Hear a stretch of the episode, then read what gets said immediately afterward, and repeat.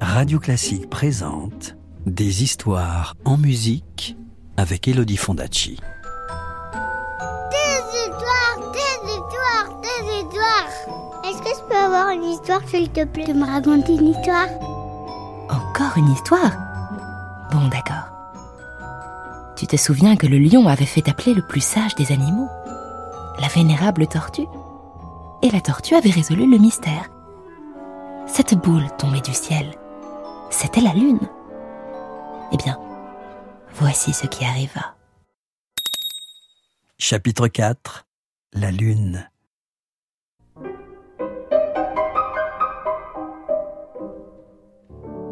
Un profond silence accueillit les paroles de la tortue.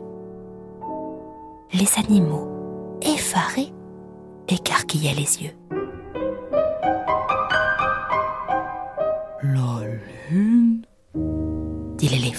De basse. La lune dit le souriceau en se rongeant les griffes. La lune dit le lion interloqué. Mais c'est impossible. Avec tout mon respect, vénérable maître, je pense que vous vous trompez. La lune ne peut pas tomber du ciel.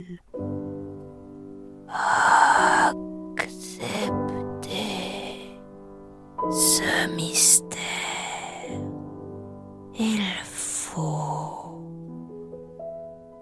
Sentencieusement la tortue. Et au moment même où il prononçait ces étranges paroles, la nuit tomba sur la savane. Une nuit sans lune et sans étoiles. Noire, profonde,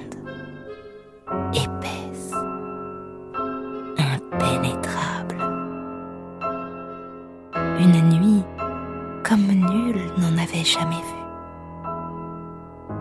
On ne voyait plus les arbres, ni les rochers, ni les contours du lac. On ne distinguait plus ni le ciel, ni la terre. On aurait dit que les ténèbres avaient envahi le monde. Le lion réfléchit rapidement, Nous devons trouver une solution, dit-il.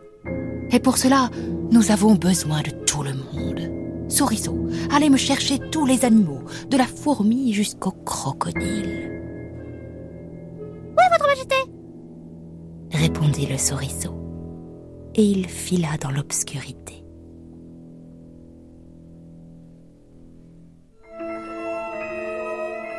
Quelques heures après, les animaux commencèrent à arriver à tâtons.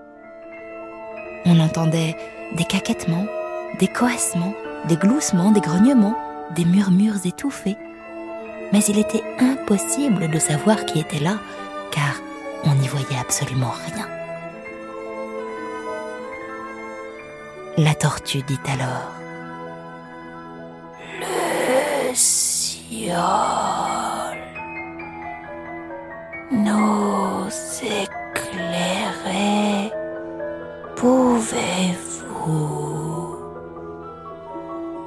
Et l'on vit une multitude de petits points d'or s'allumer dans le ciel. Une douce clarté enveloppa le lac, révélant le plus incroyable des spectacles. Une foule immense se pressait sur le rivage. Ils étaient tous venus. La vache et le chameau, le rhinocéros et le panda, l'ours et le moustique, le loup et l'agneau, et même le serpent. Très ému de les voir tous assemblés, le lion prit la parole. Je vous remercie d'être tous venus. Nous n'avons pas le choix. Il faut remettre la lune dans le ciel.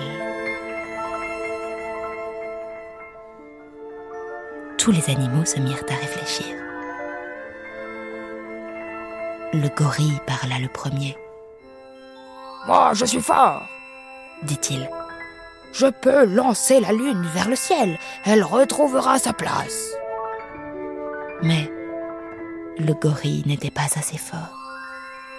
Moi, je suis grande, dit la girafe. Je peux la mettre sur ma tête et je la raccrocherai près des étoiles. Mais la girafe n'était pas assez grande.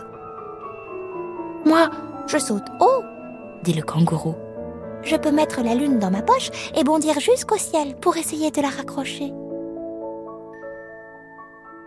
Essayons, dit le lion. Et le kangourou prit son élan. Il sauta. Il sauta.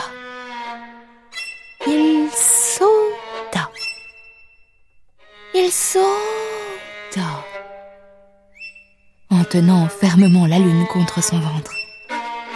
Il dépassa la cime des arbres. Il passa à travers les nuages.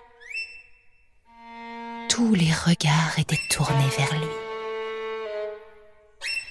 Mais le kangourou ne sautait pas assez haut.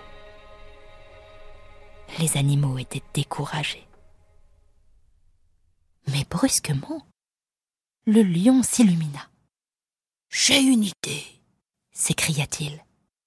Nous pourrions faire une pyramide. Tu veux connaître la suite de l'histoire? Je te la raconterai plus tard, c'est promis. À bientôt. C'était Le Carnaval des animaux. Une histoire écrite et racontée par Elodie Fondacci sur la musique de Camille Saint-Saëns. Retrouvez la suite du conte en podcast sur radioclassique.fr. Radio Classique, des histoires en musique.